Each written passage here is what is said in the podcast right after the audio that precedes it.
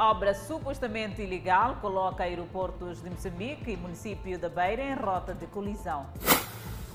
Ministério da Saúde atento à terceira vaga da Covid-19. Erosão ameaça fazer desabar residências no bairro da Pulana Caniço. Serviço Nacional de Investigação Criminal intenta ações contra agentes da corporação envolvidos nos raptos.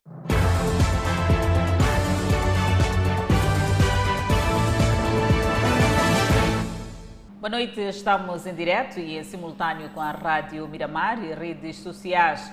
Construção de edifício de dois andares numa área restrita na zona do Vaz gera polêmica entre aeroportos de Moçambique e o Conselho Municipal da Beira. Neste ponto está implantado um equipamento dos aeroportos de Moçambique que tem a finalidade de traçar as rotas aéreas nacionais, assim bem como internacionais. Há sensivelmente um mês, a vice-ministra dos Transportes e Comunicações insurgiu-se contra a construção deste edifício de dois andares na área restrita localizada na zona do Vaz. Na altura, Manuela Ribeiro foi categórico ao afirmar que o edifício deveria ir abaixo por constituir um perigo à navegação aérea e também poderá colocar em causa os esforços do governo na certificação do Aeroporto Internacional da Beira. Este é o edifício de dois andares que está a ser ainda construído na área restrita dos aeroportos de Moçambique, bem próximo de Vora. A vice-ministra dos Transportes e Comunicações disse que o Conselho Autarco da Beira não deveria atribuir o espaço e nem autorizar a construção nesta zona. Se por acaso der uma indicação errada, o avião pode desviar.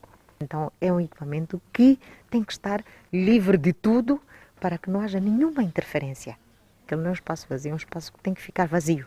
Tem que se demolir, não tem, não tem hipótese, senão não temos como. E acima de tudo, porque a, a certificação de um aeroporto não tem a ver apenas com o setor querer ou não querer. Dias depois, o Conselho Autarco da Beira reagiu e negou ter atribuído o espaço e autorizado a construção do referido edifício, acusando os aeroportos de Moçambique como protagonista destes fatos. Aquele empresário não tem nenhuma licença de uso e aproveitamento daquele espaço, não tem licença de construção daquele espaço. Albano Cariz exibiu os documentos na sua posse para justificar a sua afirmação. Vamos aos fatos. No dia 17 de março de 2020, os aeroportos de Moçambique, através de uma carta na posse da Miramar, reclamaram construções ilegais nos terrenos da empresa, fazendo alusão à zona restrita localizada na zona do Vaz, com os fundamentos de que as medições efetuadas indicam que o edifício A está construído na área restrita a 245 metros. A esta distância, o funcionamento do equipamento VOR-DME já está gravemente afetado por esta construção ser um obstáculo que desvia a indicação correta das radiais aos aviões. O edifício B, construído também na área restrita, está a 135 metros da distância em relação ao VOR, deformando totalmente os sinais transmitidos para a orientação das aeronaves. O bloco E está construído na área muito restrita, a uma distância de 85 metros em relação à estação do VOR, situação descrita pelos aeroportos de Moçambique como péssima para o funcionamento dos equipamentos de orientação das aeronaves para aterragem no Aeroporto Internacional da Beira. Albano Cariz explicou que o Conselho Autarco da Beira respondeu positivamente ao pedido dos aeroportos de Moçambique, manifestando a intenção de demolição dos referidos edifícios. No dia 11 de agosto de 2020, com caráter urgência, os aeroportos de Moçambique remeteram uma nova carta ao Conselho Autarco da Beira solicitando o adiamento da execução do embargo e demolição das obras que havia sido marcada para 12 de agosto de 2020. Ainda estamos no processo de trabalho para perguntar à própria empresa o que, é que está a acontecer. Se dizem que não se pode construir, mas em contrapartida eh, existe uma negociata de pagamento mensal e depois isto imputa-se ao próprio Conselho Municipal. Cariz exibiu também este contrato de arrendamento do espaço para a implantação de armazéns na área restrita entre os aeroportos de Moçambique, assinado pelo seu PCA Emanuel Chaves e a empresa construtora representada pelo Sr. Yunia Dong.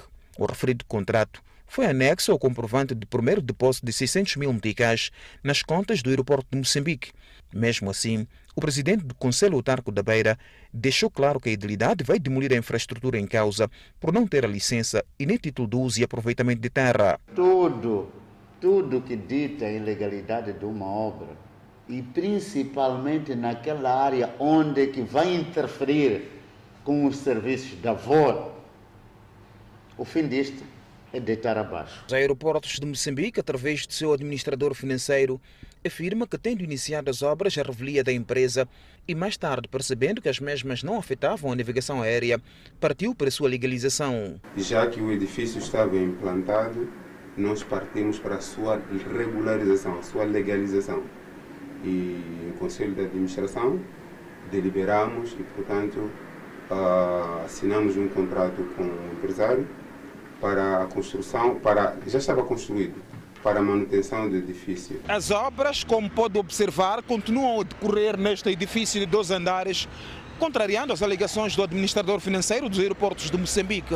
Mesmo tendo sido contactado pela nossa reportagem na Beira, o proprietário do imóvel não quis pronunciar sobre o fato, alegando ter todos os documentos que o autoriza a erguer as suas infraestruturas nesta área. Nota que as obras estão muito avançadas. O Conselho Municipal de Maputo lançou um concurso público para a reabilitação do talude de betão no bairro da Poana Caniço. O trabalho visa evitar que as casas adjacentes à mesma desabem devido à erosão. Dezenas de casas, incluindo uma rampa de proteção, estão em risco de desabar nos bairros da Plana Caniço A e B, na cidade de Maputo, em consequência da erosão. Como forma de combater os efeitos da natureza, há pelo menos quatro anos, o Conselho Municipal de Maputo colocou talude de betão nas residências próximas. Mas o tempo passa, a chuva cai e a estrutura está aos poucos a degradar-se. Anifo Júnior é morador neste quarteirão do bairro da Plana Caniço A. Vive na incerteza, pois o espaço onde ergueu a sua residência está sendo corroído pela erosão a cada dia que passa. Será melhor para fazer, se fosse pusesse betão, né? Será mais melhor. É, e a questão é para muito mais eu que sou a última casa aqui, estou muito, muito, muito abalado mesmo, porque um dia pode cair chuva e desaparecer. Bernardo Matsul, apesar de viver um pouco distante do local considerado perigoso devido à erosão, lamenta a situação e diz que mesmo sendo um problema crônico, não acredita que o Conselho Municipal resolva completamente o problema. O município não faz nada, esse, esse problema é do município. Okay. E, e desde que começaram a mexer a jornalheira, e mexeram essa parte e eles não conseguiram resolver, resolver mais a situação. O certo é que, com a força das chuvas e ventos, a natureza vai destapando a fraca qualidade da obra. Os moradores temem que o pior aconteça e pedem rápida intervenção das autoridades. Agradante não é, não agrada. Conforme estás a ver, tudo está a ir abaixo novamente. Então, de novo haverá queda aqui na estrada. É isso que vejo. O trabalho estava bem feito, só que por questões de natureza não é possível conter essa situação. As imagens falam por si. São casas que a qualquer momento podem ser engolidas pela água da chuva. A cada dia que chove, é um momento de pânico para os moradores do bairro Caniço A e pedem a intervenção do Conselho Municipal e dizem que a intervenção deve ser mais forte do que a anterior. O problema já é de domínio das autoridades do bairro. Temos preocupação porque não sabemos se vamos acordar bem ou não. Um dia qualquer pode até arrastar, arrastar as casas. Eis que a resposta chegou. O Conselho Municipal de Maputo decidiu lançar um concurso público para a reabilitação do talude de betão no bairro da Plana Caniço, na cidade de Maputo. A autarquia vai igualmente colocar e reabilitar talude de betão ao longo da marginal da capital do país. Enquanto isso, o roubo de baixada deixa famílias escuras no bairro de Ilhavela, na Matola. Segundo os moradores, os ladrões atuam calada da noite há mais de um mês naquela zona. À primeira vista, a ideia com que se fica é de casas que se envolveram em fraude no consumo de energia e, por via disso, sancionadas. Mera impressão. Os cabos foram tombados e casas deixadas no escuro no bairro de Ingravela, na Matola. E de dia, eu estou a ver pessoas estranhas, estranhas mesmo, que até metem medo dessas pessoas, que andam zona por zona mas já de noite estamos a sofrer roubo. Dona Margarida é uma das vítimas dos ladrões. Cabos de eletrodomésticos fora do interruptor e muitos prejuízos. Não sabemos até quando. muita coisa a estragar-se. Exatamente, a estragar-se. Sim. Assim temos que pedir na vizinhança levar algumas coisas para guardar lá, que também não é fácil todo dia você ter que bater a porta de alguém para conservar os seus alimentos. Muitos postes daqui do bairro de Ingavela estão assim, com cabos soltos depois do corte. A indicação de que os malfeitores conseguem, através da vedação, aceder aos posteletes. Depois disso, os cabos são arrastados porque eles não conseguem aceder a este poste eh, principal. É uma situação eh, que preocupa os moradores eh, deste bairro, pois a indicação de mais de 10 vítimas. As noites passadas em claro, a ação dos criminosos acontece quando menos se espera. Os moradores tentam seguir as pistas. O clima aqui existe é de medo para todas as casas. As pessoas não dormem. Acabam dormindo muito tarde porque têm que tentar vigiar se epa, não, seja, não é a próxima vítima. Dona Leonor não se separa das chaves. O corte de energia é sinal de suspeita. Não tenho paz. Na minha casa não tenho nada. Roubaram-me panelas, fiquei sem nada. Para além de roubo, falam de dificuldades junto à polícia. Mas antes da EDM temos que passar do posto policial, que é a esquadra da T3. Mas quando a gente aproxima lá, eles cobram-nos um valor para nos darem a declaração dizem que não podem dar a declaração sem um valor. Então nós não sabemos se realmente isso é coisa da lei ou não. Vamos a ver uma situação lamentável no quarteirão. É, isso acontece porque temos candeeiro, conforme vê, nos postos, mas eh, pela noite não temos iluminação pública. Não temos eh, eh, iluminação pública e há fragilidade no que diz respeito ao patrulhamento. A polícia, a nível do comando provincial, promete averiguar o assunto. Enquanto isso, a empresa fornecedora de energia, a DIEM, através do delegado da área de Infulen, promete restabelecer a corrente no bairro o mais breve possível. Apesar do Ministério Público ter emitido um mandado de captura, a atual diretora provincial da Economia e Finanças de Manica, a Procuradoria-Geral diz não ter detalhes do caso de corrupção que envolve a dirigente condenada a seis anos de prisão. No dia 4 de junho do ano corrente, o Tribunal Judicial da província de Cabo Delgado emitiu um mandato de captura e detenção para a atual diretora provincial da Economia e Finanças de Manica, Maria Nhalevilo, condenada a cinco anos de prisão por seis crimes. Entre os crimes cometidos constam a participação econômica em negócios, peculado e uso de documentos falsos. Os referidos crimes foram cometidos quando exercia as funções de administradora do Distrito de Moeda na província de Cabo Delgado nos anos 2017 a 2019. Confortada a Procuradoria-Geral, não avançou não ter detalhes sobre o assunto. Esta matéria é uma matéria muito específica. Uh, nós uh, ainda não tínhamos conhecimento de facto. Uh, no final, nos comprometemos em, em, responder à sua questão. vamos nos inteirar com, com os colegas aqui da Procuradoria Provincial e sobre corrupção no geral, o vice-procurador disse não ter números concretos de quantos funcionários públicos estão envolvidos em atos de corrupção. Esta temática é conhecida pelas procuradorias provinciais e distritais. E nós estamos, temos estado a fazer o nosso papel, quer na componente preventiva, quer na componente repressiva. Um outro desenvolvimento questionado sobre o decurso do caso das dívidas ocultas, o vice-procurador Sérgio Reis respondeu. Sobre isto nós podemos falar no final, mas se ela tiver com relação àquilo que é uh, o objetivo desta visita, se houver alguma correlação entre a pergunta que faz e aquilo que nós nos propusemos a a, a efetuar nesta visita, nós diremos alguma coisa. O crime ambiental é outro mal que preocupa a Procuradoria-Geral. E para acabar com esta e outras infrações, o vice-procurador está a efetuar uma visita em todas as instituições da província de Manica. E o Serviço Nacional de Investigação Criminal procura descobrir e responsabilizar os agentes da corporação que se envolvem no crime organizado com destaque para raptos. No crime organizado, está também a mão de agentes do Cernic envolvidos nos raptos. A corporação, que assume o facto, diz não estar de braços cruzados. Infelizmente, eh, tem acontecido situações dessa natureza.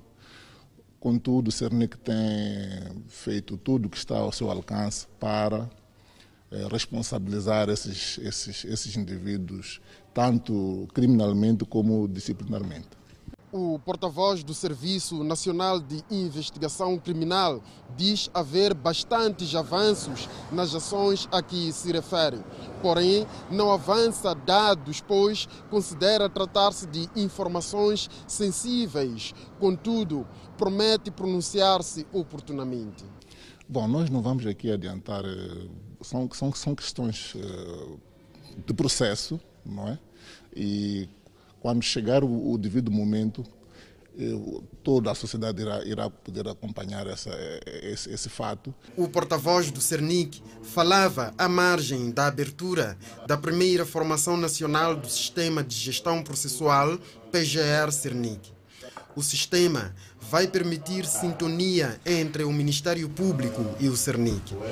Um sistema de gestão processual que permite a partilha de informação entre as duas instituições a todos os níveis, por forma a garantir maior fluxo de informação estatística, celeridade processual. O reforço das capacidades institucionais da PGR e do CERNIC, no sentido de prover os nossos técnicos de conhecimentos para administrar e operar o sistema de gestão processual. É também objetivo das autoridades reduzir burocracia e redundância nos conteúdos associados a processos criminais. A Organização das Nações Unidas, através do Programa Mundial de Alimentação, reitera apoio a Moçambique em prol do bem-estar das pessoas mais vulneráveis. Um encontro descrito como sendo muito produtivo entre o presidente da República de Moçambique, Felipe Nhusse, e o subsecretário-geral das Nações Unidas e também diretor executivo do Programa Mundial de Alimentação, David Beasley, na presidência, que serviu para o fortalecimento das relações. É que o Programa Mundial de Alimentação reitera prestar apoio às pessoas mais vulneráveis no país. No norte de Moçambique, nós ajudamos 700 mil pessoas por causa da insurgência, mas o Programa Mundial de Alimentação ajuda cerca de 1 milhão e 200 mil pessoas em todo o país, principalmente nas questões ligadas a mudanças climáticas, como, por exemplo, os ciclones, tempestades e enchentes, e também apoiamos programas de alimentação escolar. O nosso propósito, conforme partilhei com o presidente Nunes, é continuar nesse caminho porque Moçambique é um país que é atingido fortemente por vários tipos de catástrofes. Urge para o Programa Mundial de Alimentação trabalhar para traçar novas estratégias com o governo de Moçambique.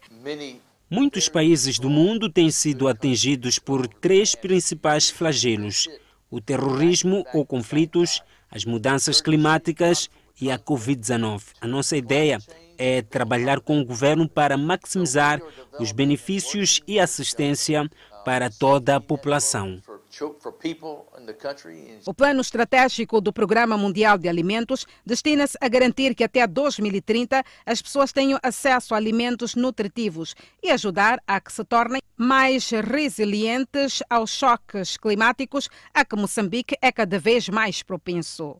E o presidente da República, Felipe Jacinto Nunes, endereçou uma mensagem de condolências por conta do desaparecimento físico do jornalista da rádio de, da Rádio Moçambique reformado Edmundo Galiza Matos, ocorrido a 13 de junho de 2021 em Maputo.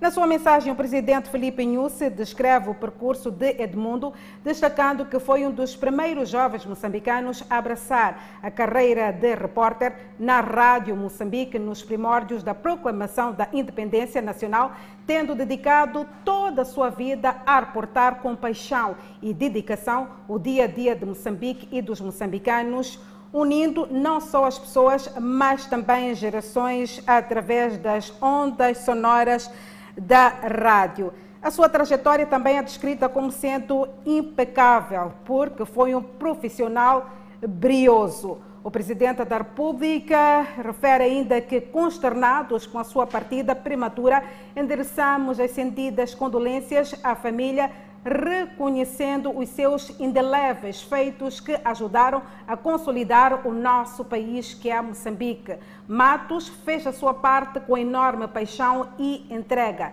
Edmundo Galiza Matos descanse em paz. Assim finaliza o presidente Felipe Jacinto Nhusse na sua mensagem de condolências. Seguimos com outras notícias. Com alívio de algumas medidas, fotógrafos na capital do país estão animados por voltar à atividade. Quem também está motivado são os gestores de estúdio de revelação.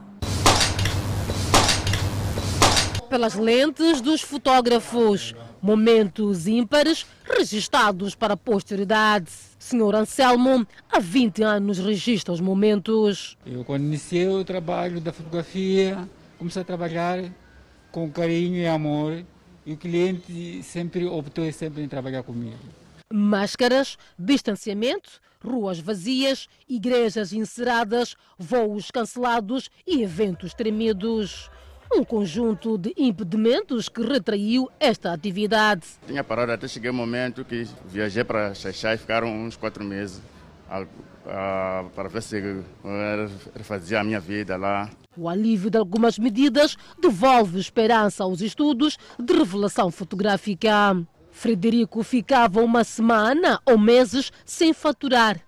Hoje, aos poucos, chega a 100 fotografias. Os casamentos já voltaram a, a fluir, então estamos a tentar uh, arrecadar os poucos. Sim, sim. No seu caso, quando, quando é que revelava antes da abertura do jardim, não é? Por causa da pandemia, e agora com a reabertura, quando é que está a revelar? Uh, não posso dizer frequentemente, mas aos poucos já digo uma semana, uma semana sim, uma semana não.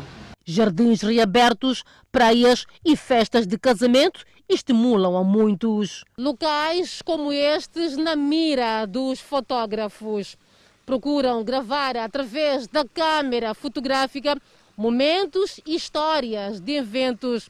Entretanto, apesar do alívio, pedem mais. Mas se abrisse mais as, eh, as empresas, por exemplo, nas graduações, nós trabalhávamos mais nas graduações, mas agora que o número é um pouco limitado, já não, não se trabalha mais. Queríamos mais, que abrisse mais esse, esse tipo de coisa, casamentos. Quem também esfrega as mãos são os gestores de estúdio de revelação. Estimula, sim, estimula muito. Casamentos, batismos, aniversários, abertura de jardins, porque os clientes durante o final de semana vão às festas, aos batismos, aos casamentos. Então, segunda-feira costumamos a trabalhar muito.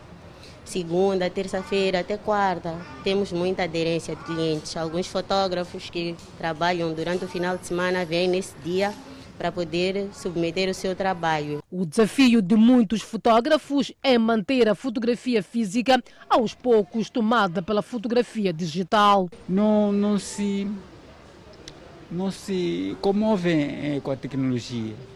Porque já ah, não nos preocupamos de tua obra porque nós temos telefones, essas coisas todas. Facebook, tudo bom. O arquivo, o arquivo às vezes você pede telefone, pede aquilo, é, apanha vírus no computador, as coisas se perdem, fica sem recordação nenhuma. Enquanto que o papel fica bem conservado por um longo tempo. O convite está lançado. Fotógrafos e estúdios de revelação aguardam com as máquinas na mão por mais um flash. Dias melhores com certeza virão.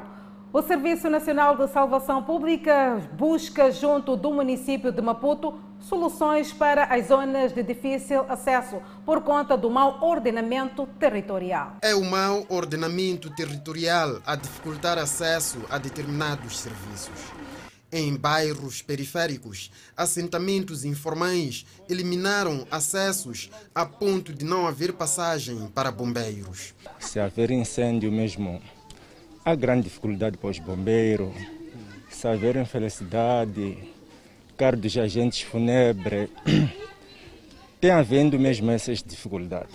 Muitas são as casas que pegaram fogo e não contaram com a intervenção do SENSAP. É o cenário que conseguem ver. Há muita dificuldade mesmo. Então chegam depois, tem que chegar lá na Vila Sole, procurar uma pessoa para lhe indicar, então chega enquanto a casa já foi toda consumida. Esta é a zona de Minguene, no bairro Costa do Sol, onde os assentamentos informais diminuíram a largura das ruas e até eliminaram alguns acessos. Há projetos de organizações não governamentais em coordenação com o município da cidade de Maputo, projetos que estão em curso em bairros como Chamanculo e Mafalala e começam sempre com sensibilização para algumas famílias cederem parte dos seus quintais para aumentar a largura de ruas. Projetos que poderão ser bem-vindos a zonas como esta. É verdade, pode estar, para alguns pode doer perder uns metros, mas eles não estão a calcular o benefício que, que esse um metro que perde pode criar para a salvação de muitos perigos. O SENSAP diz que está junto do município a buscar soluções trabalhos estão sendo feitos a nível do, do SENSAP, em coordenação com o município, por forma a criarmos aqui condições de, de, de, de criar uh, vias de acesso que os bombeiros possam uh, se fazer sem nenhuma dificuldade. Em inverno, muitos são os incêndios resultantes de aquecimento com recurso a carvão ou lenha. Olhando para a questão dos incêndios mesmo causados pelos fogões, nós quando colocamos o fogão e nos vamos deitar, muitas das vezes não monitoramos aquele fogão, não monitoramos aquela brasa. E por, por algum evento ou alguma consequência, pode aqui haver um incêndio, temos a cortina que pode muito bem é, colocar-se no fogão de alguma forma e originar um incêndio. O SENSAP chama também a atenção em relação à temperatura de água para banhos quentes a bebés e crianças. E a nível internacional, o Parlamento de Israel aprovou o governo de coligação do novo primeiro-ministro Naftali Bennett, que sucede Benjamin Netanyahu. Dos 119 deputados presentes, de um parlamento de 120, 60 votaram a favor da nova coligação, que integra partidos que vão desde a direita à esquerda, incluindo o apoio de um partido árabe. 59 deputados, a maioria do partido Likud de Netanyahu e de partidos de extrema-direita e ultra-ortodoxos, opuseram-se a esta nova solução governativa para Israel. O partido israelita aprovou, assim, um voto de confiança no governo de mudança, liderado pelo líder da direita radical Naftali Bennett e pelo líder centrista Yair Lapid, encerrando mais de 12 anos de governação de Benjamin Netanyahu. É um governo que, de certa forma, pode ser considerado uma geringonça, porque é um governo de junção de alguns partidos, até partidos discordantes, cujo objetivo único era retirar uh, da governação o antigo primeiro-ministro Benjamin Netanyahu, que esteve naquele posto por 12 anos. Não acho que a política de, de Israel irá mudar em relação à geopolítica da região, porque a política de Israel é baseada na sustentabilidade e manutenção do seu próprio Estado. Conhecido por seu estilo combativo, Benjamin Netanyahu desempenhou um papel fundamental na mudança do país para uma visão nacionalista mais de direita. Em 2009, e afirmou que apoiava a existência de um Estado palestino independente com a condição de que ele teria que ser desmilitarizado e formalmente reconhecer Israel como um Estado judeu. Recentemente, Netanyahu chamou o presidente Trump de melhor amigo de seu país na Casa Branca. E eu penso que um, a comunidade internacional também estará atenta ao desenvolvimento das políticas deste governo, vis-à-vis ao processo de paz uh, na Palestina, a criação de dois Estados, a política externa uh, em relação ao, à Síria e ao Iraque e também a relação, a nova relação que tinha sido constituída pelo Benjamin Netanyahu em relação aos países uh, árabes da região. Essas medidas enfureceram os palestinos que querem Jerusalém Oriental como a capital de seu Estado e o fizeram romper os laços com Washington. O primeiro-ministro estava sob investigação por supostamente aceitar presentes luxuosos de empresários como suborno e oferecer favores para tentar obter uma cobertura mais positiva da imprensa. Apreendidos mais de 50 quilos de droga em Nampula. Enquanto isso, Zobwe deixará de ser dependente de Malau no que diz respeito à rede elétrica. Esta é notícia para poder acompanhar depois do intervalo de já. De volta ao Fala Moçambique, o Serviço Nacional de Investigação Criminal em Nampula apreendeu mais de 50 kg de droga que tinha como destino o distrito de Mocuba, na província da Zambésia.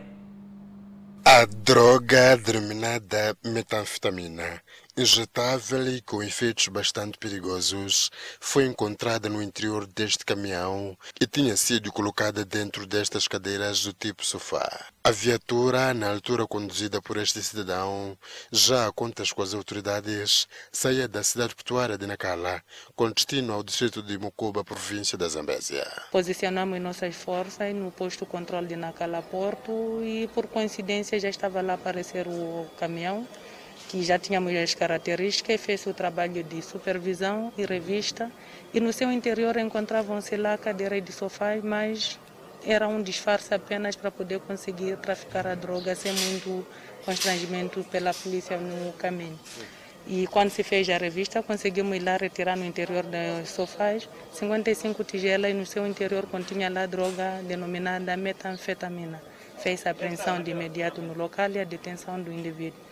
A viatura, neste caso em que se fazia transportar, também foi apreendida. Estava em jogo para o indiciado 15 mil meticais no transporte da mercadoria a partir de Nacala ao distrito de Mocuba. Para mim, o carro, o carro ia Maputo, mas eu ia voltar no Mocuba.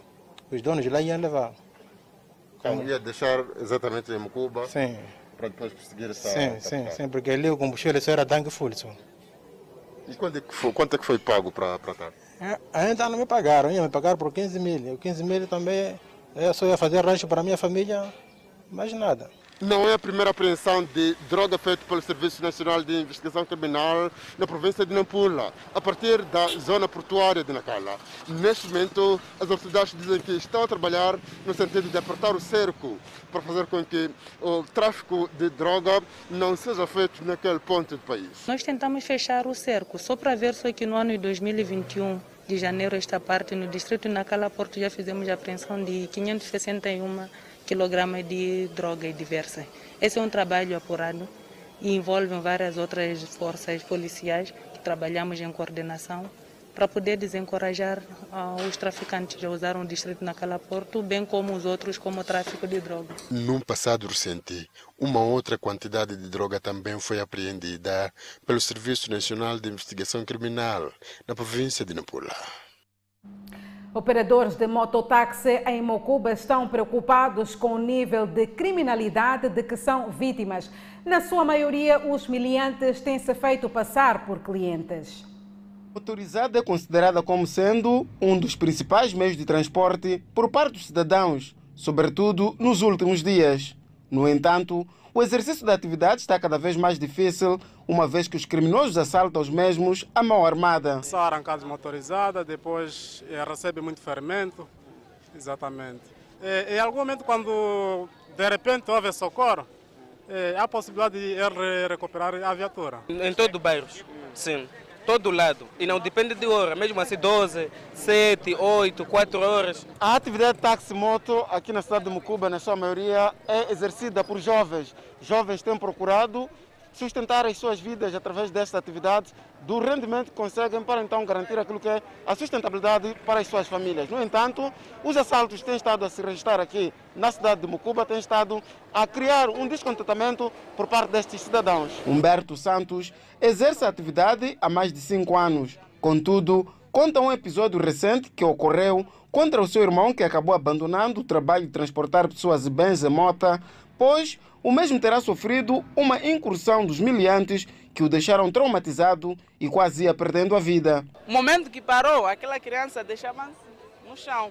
Quando deixou no chão, epa, a intendência, ele não sabia que esse homem que eu carreguei está arrumado.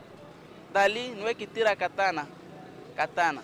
Lhe, lhe katanou isso aqui, o homem caiu. Meu irmão caiu.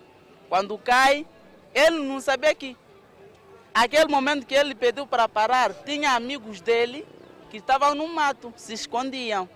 De repente, tentou lhe catanar, lhe catanar, se defendeu mesmo a defender isso aqui, cortou-se aqui, cortou-se, isso aqui, aqui, quase ia sair isso aqui, aqui.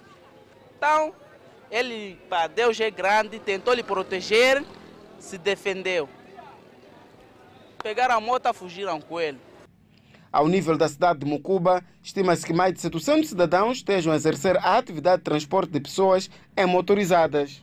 E devido aos casos de uniões prematuras e violação sexual registrados nos últimos dias na província de Manica, ativistas prometem travar este mal que coloca em risco o futuro das raparigas. As uniões prematuras tendem a subir exponencialmente nos últimos dias na província de Manica. Os casos acontecem com maior incidência no distrito de Mussurize, Manica, Tambara, Gondola e Chimoio são raparigas menores de 18 anos de idade que são forçadas a casar de forma prematura com homens maiores de idade, facto que lhes obriga a abandonar a escola e ainda sujeitas a gravidezes precoces.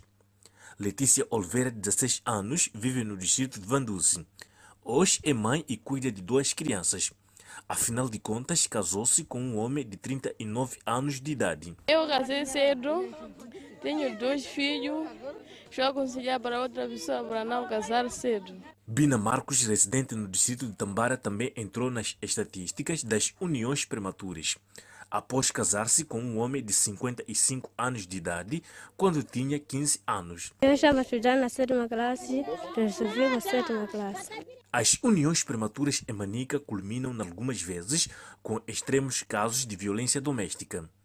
A título de exemplo, esta rapariga de 17 anos de idade sofreu golpes a katana com um homem de 40 anos porque teria decidido abandonar o lar. Vamos perseguir aquele que eh, fez essa ação para que seja punido exemplarmente. Para travar esta prática, a Associação Magariro treinou mais de 20 ativistas que irão lidar com a matéria de violência doméstica e outros males. Uma ideia que existe e nós acreditamos que isso vai ajudar tanto a, parar, a parar, a parar esses problemas. Naturalmente, como eh, acho que já ouviram falar de síndrome do, do elefante, nós temos eh, um problema secular, não é? Uh, e nos habituamos a viver numa, numa condição inadequada. Então, o processo de mudança também vai levar um tempo. Resgatar as raparigas forçadas às uniões prematuras é a missão das ativistas que irão percorrer em todos os distritos da província de Manica. Vamos tentar sensibilizar as meninas, porque algumas não sabem. Elas são violadas e não dizem nada com aquele medo. Então, nós estamos para fortificar as meninas, para deixar esse medo denunciar os casos. Porque uma vez que o erro já foi feito, mas nós estamos a entrar lá para irmos tirar, aquele, irmos tirar esse comportamento e aquele medo em que as mulheres têm. Muitas das vezes nós as mulheres somos violadas dentro das nossas casas, mas temos medo de fazer a denúncia. De janeiro a esta parte, mais de 41 raparigas já foram retiradas das uniões forçadas na província de Manica. A sede do posto administrativo de Zobwe, no distrito de Moatize, em Tete, deixará de depender do Malawi no fornecimento da corrente elétrica até dezembro do presente ano. Os condicionalismos no fornecimento de energia elétrica nesta região de Tete já têm dias contados. A secretária de Estado na província, Elisa Zacarias, visitou as obras de eletrificação e assegurou aos líderes comunitários e membros do governo do distrito que os trabalhos estarão concluídos dentro de seis meses. Os líderes aqui presentes são os olhos, a boca e os ouvidos da população.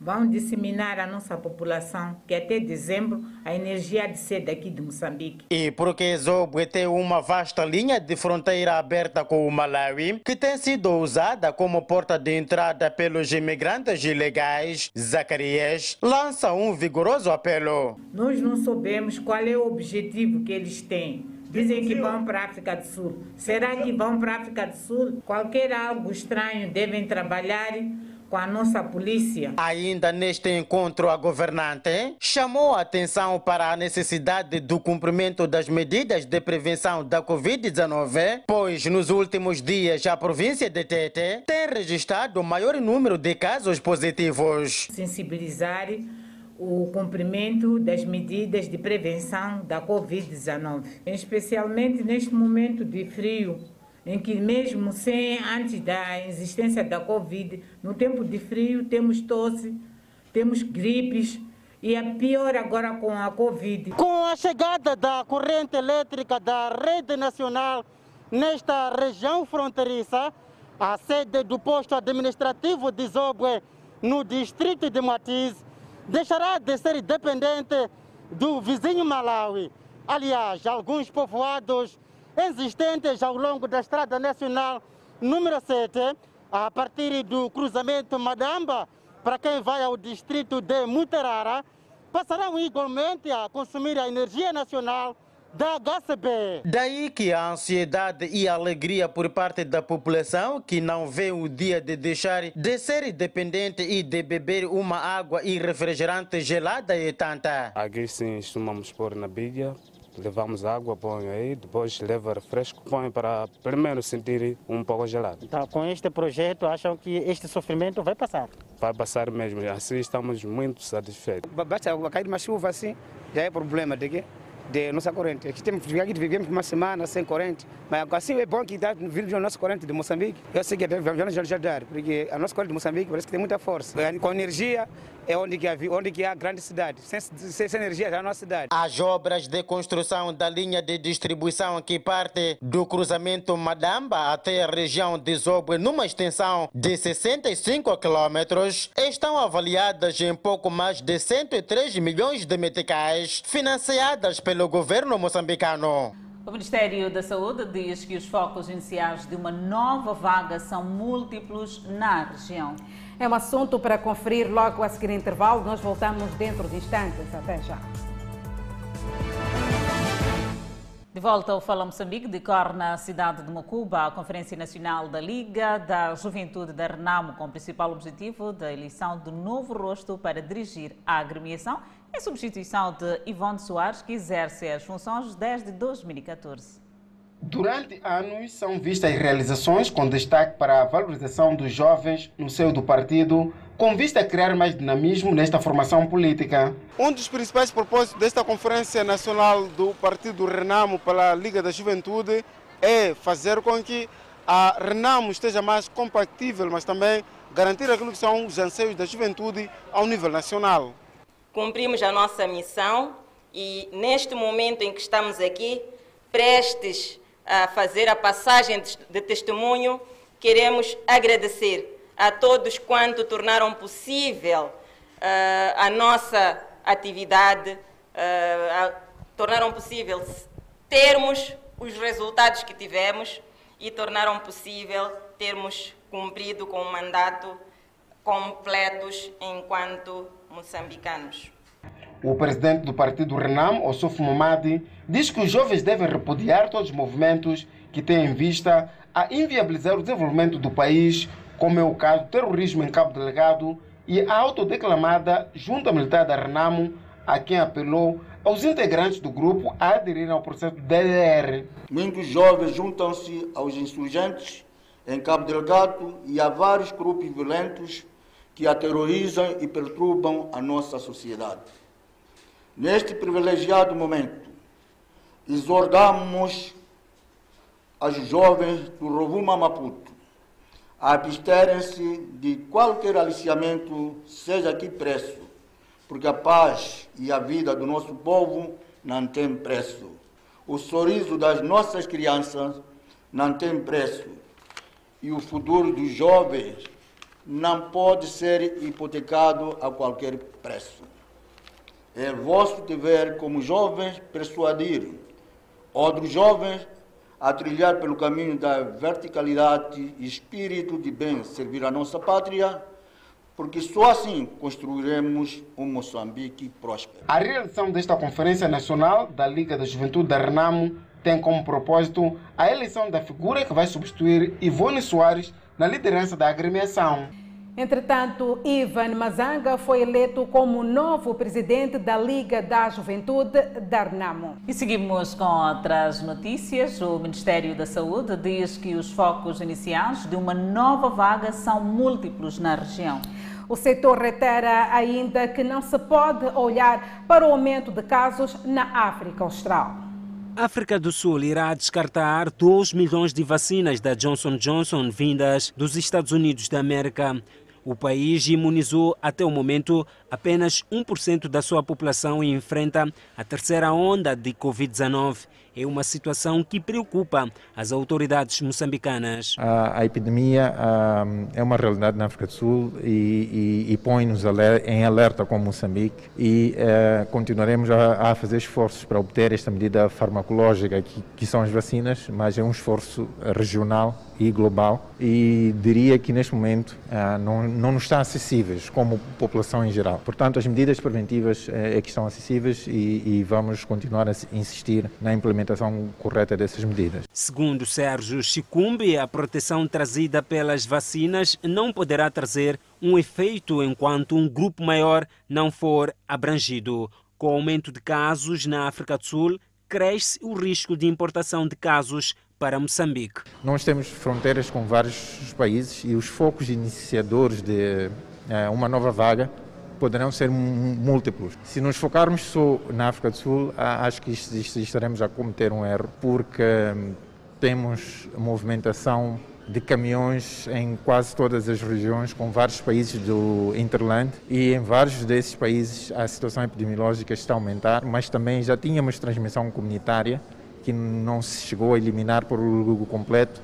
Essa transmissão comunitária pode ser um, um foco de iniciação uh, da aceleração. O analista José Gama, baseado na África do Sul, diz que o país está a atrasar o seu programa de vacinação. Para a reposição de, e para não atrapalhar o programa de vacinação da África do Sul, dentro de dias esta uh, empresa vai enviar 300 mil vacinas para destinadas, melhor dizendo, para os professores.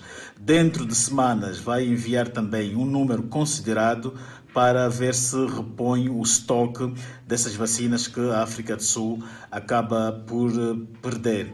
Uh, dizer também que este África do Sul está com um antecedente de estar a perder, de estar a atrasar, melhor dizendo, o seu programa, já que em fevereiro teve também que suspender as vacinas das AstraZeneca porque uh, era, eram incompatíveis a uma variante em, em, em circulação aqui no país. Na África do Sul, mais de 58 mil pessoas morreram de Covid-19 até o momento. E o país registrou mais oito casos totalmente recuperados, tendo cumulativo de 69.889 recuperados da Covid-19. Por outro lado, o país tem cumulativamente 3.476 internados e 25 recebem tratamento nos centros de isolamento. Moçambique tem 71.568 casos positivos registrados, dos quais 71.199 de transmissão local e 369 importados. O país testou nas últimas 24 horas 618 amostras, das quais 30 revelaram-se positivas, todas de nacionalidade moçambicana e resultam de transmissão local. Moçambique não identificou nenhum óbito em paciente infectado pela Covid-19, mantendo o cumulativo em 841 vítimas mortais. E neste momento, o país tem 884 casos ativos devido à pandemia viral. E continuamos a olhar o novo coronavírus. Afirmativo Adelaide, 100 milhões de doses de vacinas Covid-19 para países mais pobres será a contribuição do Canadá para ajudar a mitigar esta pandemia viral. O Canadá promete 100 milhões de doses de vacinas Covid-19 para os países mais pobres. O primeiro-ministro do Canadá manifestou a pretensão no final da cúpula do G7 na Inglaterra e disse que o seu país foi um dos quatro únicos que cumpriram integralmente suas obrigações com o chamado Mecanismo para Distribuição Global de Vacinas. Por outro lado, também deixou claro que os membros do G7 continuarão a contestar a China em certas áreas que são negligenciadas, a título de exemplo, a violação dos direitos humanos. Seguimos com a vacina da Novavax. Eficaz imunizante foi eficaz contra diferentes variantes do novo coronavírus. A empresa pode solicitar autorização do uso emergencial nos Estados Unidos e em outros locais no terceiro trimestre deste ano. A Nova VAT divulgou nesta segunda-feira dados de estágio final de seu ensaio clínico com base nos Estados Unidos, mostrando que sua vacina tem mais de 90% de eficácia geral contra a Covid-19, considerando diversas variantes do novo coronavírus. O imunizante demonstrou uma proteção de 100% contra doenças moderadas e graves e uma eficácia de 90,4% em geral, disse a empresa em comunicado. Vendedores pedem a melhoria das condições dos mercados. Esta é uma nota informativa para conferir logo a seguir o intervalo. Até já. De volta com Fala Moçambique, vendedores que desenvolviam as suas atividades ao longo da linha férrea no bairro de Mavalane pedem a melhoria do mercado para onde foram transferidos.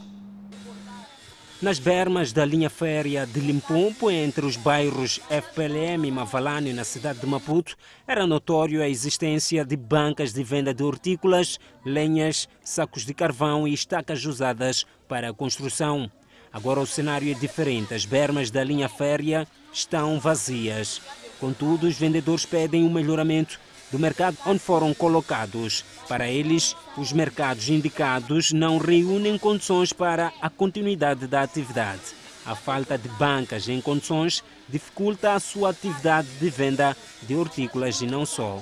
Senhora Otília Chadrek desenvolvia a sua atividade do lado de fora do mercado, na berma da linha férrea explica que agora estão seguros. A luta é na busca de compradores. Que estamos seguros, sim. A pena é de pessoas passarem, você acabar por estar ver isso aqui, que eu meti aqui nesse plástico. É o produto que está a se perder. É. Eu vou comprar uma caixa de laranja. Vai apodrecer ou tirar aos poucos, aos poucos. Enquanto lá fora, não. Pessoas, quando passavam, compravam.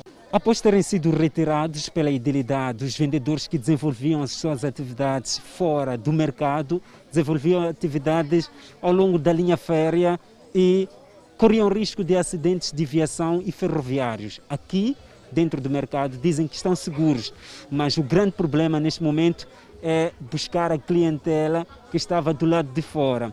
Pedem também a requalificação e reabilitação deste mercado. Aqui dentro do mercado onde estamos agora, estamos seguros. A dificuldade é mesmo encontrar comprador.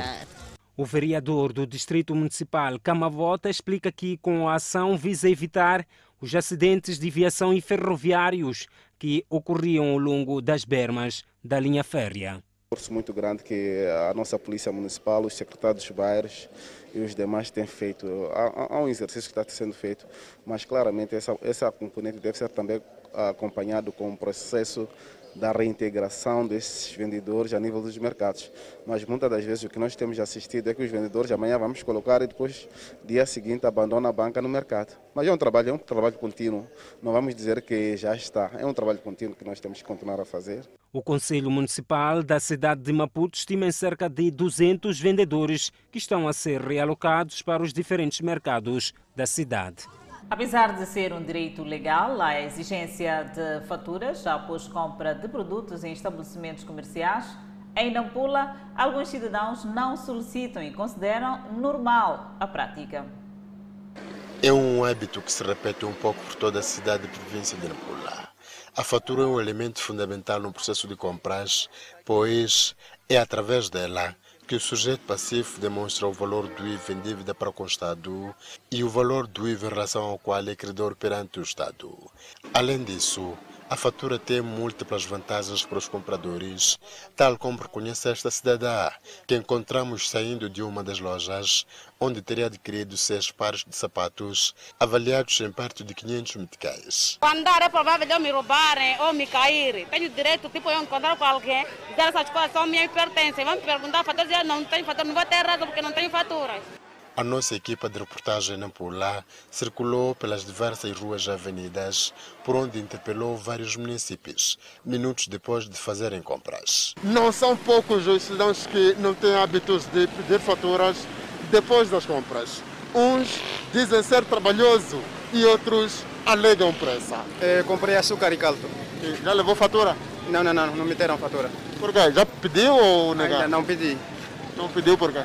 É, infelizmente não pedi só, mas por causa de uma pressa, talvez fiz um esquecimento. Quando a interpelamos, Catarina Geldo também acabava de fazer compras avaliadas em 700 meticais, mas não tinha fatura. Sempre que nós entramos aqui não dão fatura, então quando cobramos, ele não diz nada.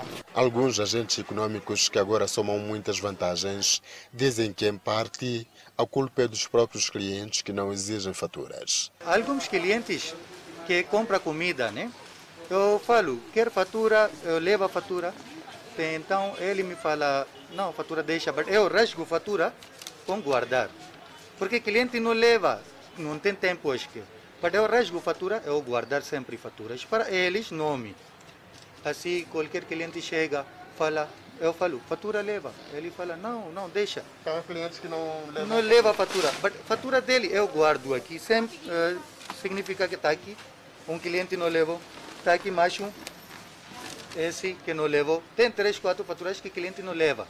Mas eu rasgo a fatura porque é minha responsabilidade. A legislação prevê, por exemplo, aplicação de multas que variam entre 5 mil e 7 mil meticais pela não emissão de faturas ou recibos ou a sua emissão fora dos prazos legais de cinco dias. Tentamos sem sucesso ouvir a autoridade tributária na Pula sobre as atividades em curso, tanto em termos de fiscalização como de sensibilização. A nível internacional, o primeiro-ministro japonês ganhou apoio de outros líderes do grupo dos sete por seu país acolher os Jogos Olímpicos de Tóquio.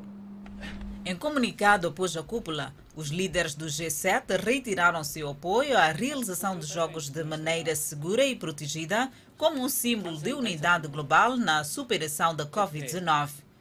Yoshihide Suga, primeiro-ministro do Japão, disse que foi tranquilizado por este apoio e prometeu renovar sua determinação para abrir adequadamente os Jogos e torná-los um sucesso. Os Jogos de Tóquio devem ter sucesso a todo custo, ele continuou. Tóquio e vários municípios estão em estado de emergência até 20 de junho. As infecções diminuíram recentemente, mas a disseminação de variantes ainda é uma preocupação que pode pressionar as instalações médicas já estressadas. O Japão se esforça desesperadamente para acelerar o ritmo das vacinações antes do início dos Jogos, a 23 de julho. Espera-se que milhares de atletas, oficiais dos Jogos, funcionários da mídia e outros do exterior cheguem ao Japão. Os fãs estrangeiros, no entanto, foram proibidos de comparecer. Convidamos a um breve intervalo, mas antes a previsão para as próximas 24 horas. No norte, Pemba 25 de máxima, Lexinga 23 de máxima, Nampula 26 de máxima. Seguimos para o centro do país, Teta com uma máxima de 29, Quilimane 27, Chimui 24, Beira 24. Já na zona sul, Vilanculo de máxima poderá registrar 26, Inhambane 26, a cidade de Xeixai 27 e Maputo, cidade capital, de máxima poderá registrar 28 graus Celsius e uma mínima de 15. De volta ao Fala Moçambique. A vida sobre duas rodas retrata o cotidiano dos mototaxistas em Nampula. Na reportagem a seguir estará patente no QR Code que dá acesso ao YouTube da TV Miramar. E caso queira assistir à reportagem na íntegra, basta apontar a câmera do seu telemóvel ao quadrado que aparece na tela. Caso não funcione, experimente descarregar o aplicativo de leitura do QR Code.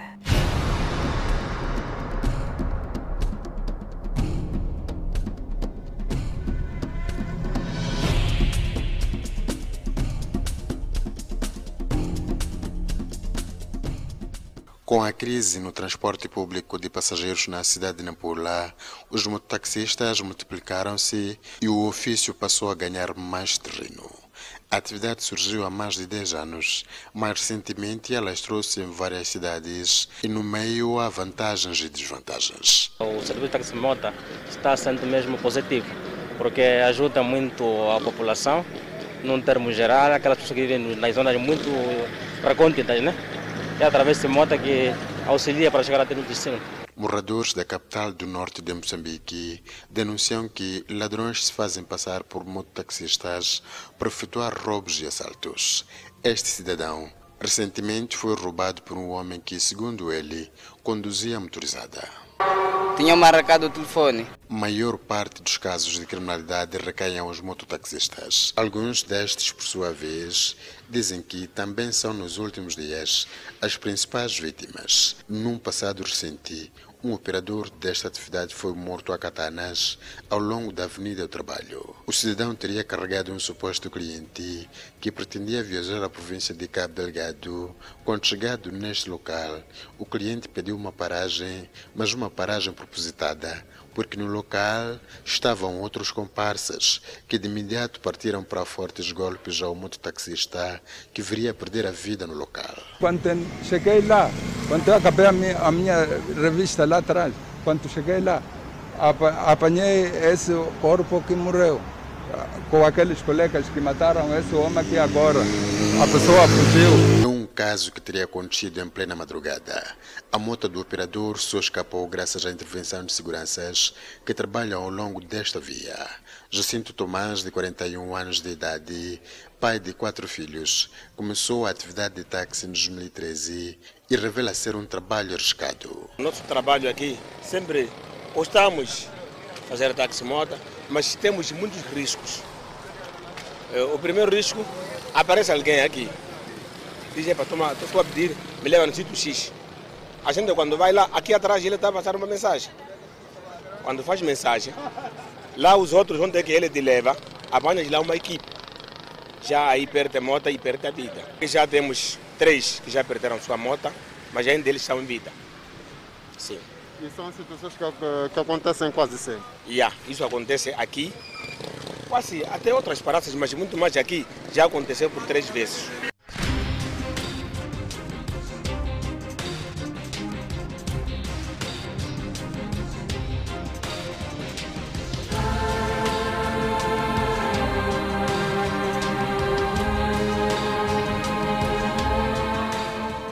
Quem também fala de assaltos e roubos durante o exercício da atividade de táxi motorizada é Tonito Maurício, que exerce a atividade desde 2016. Somos frequentes de assaltos. Aparecem pessoas de má fé, nos leva daqui para outros fins. Quando, chegas lá, quando chegam lá, a tendência é de querer levar, tirar quem? Levar a moto, levar os bens, nossos pertences. Vocês encaminham esses casos à polícia ou outras entidades? Sim, várias vezes nós temos aqui posto policial aqui de Matala, uh, conhecido como Matador. Sempre chegamos lá, comunicamos às entidades. Por sua vez, às vezes não há quase informações. Porque o que está a acontecer não é falar mal com nossos polícias. O assunto, quando já, quando você não se amostra diretamente o que tem no bolso, é difícil de se seguir. Com cicatrizes na cabeça, Dionísio, operador de táxi de motorizada na praça de Moivir Expansão, lembra do dia em que carregou um cliente que depois viria lhe agredir minutos depois de chegar num suposto destino e de lá perdido sua motorizada. Conta da estratégia que os malfeitores usaram para lograr os seus intentos. Foi lá para 19 horas. Eu estava em casa, mas já tinha largado mesmo. Com certeza liga-me, recebo uma chamada, mas foi um número estranho. Saio fora, encontrei uma moça e um senhor, alegando dizer que tinha que levar aquela família para em casa, que em casa mãe daquela moça dizer que estava doente. Eu sem saber que eram malfeitores.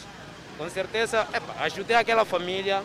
Logo a chegar no estampo naquela entrada do cemitério de Cotocoan, mandaram-me entrar, logo quando entro daquele sítio. Sem saber que lá havia mais outro grupo. Chego lá, eu começo a receber katana, não sei o que lá. Primeiro foi aquela moça, me aprapatou assim e pegou. Eu não tive força como mexer-me. Moço logo tira a garrafa me bate na cabeça. Os outros já estavam vindo com katana. É por isso que eu cheguei de sofrer naquela altura mesmo, fiquei inconsciente naquela hora. Epa, fui, me, fui a cortar no hospital quando eu estava no hospital. Yeah, porque eu apanhava mesmo uma facada na cabeça, toda a cabeça eu estava cheio de, de feridas de katana. Levaram aquela moto até onde que eu não cheguei de conseguir de recuperar mais aquela moto. A Praça da Cipal, um local que acolhe perto de 300 operadores da atividade de táxi motorizada, é um dos focos de assaltos e roubos. Neste local, as vítimas são não só os clientes, mas também os próprios operadores. Por exemplo, eu tenho dito, epa, irmãos, não podemos entrar na linha férrea, tá vendo? Então, outros deixam moto, vão à linha férrea, à procura de cliente. Daí os outros se oportunam. Sim. Mas é um trabalho arriscado ou é fácil? O nosso trabalho é arriscado. O nosso trabalho é arriscado. Porque você não conhece a quem carrega. Hã? Você não conhece ninguém. Só quer, epa, tentar pedir Deus. Assim como está a ver, estamos cheios aqui. O Fala Moçambique fica por aqui. Obrigada pela atenção dispensada. Nós voltamos a estar assim, bem juntinhos, amanhã à mesma hora. Fique bem, mas sempre na companhia da nossa programação. Até lá.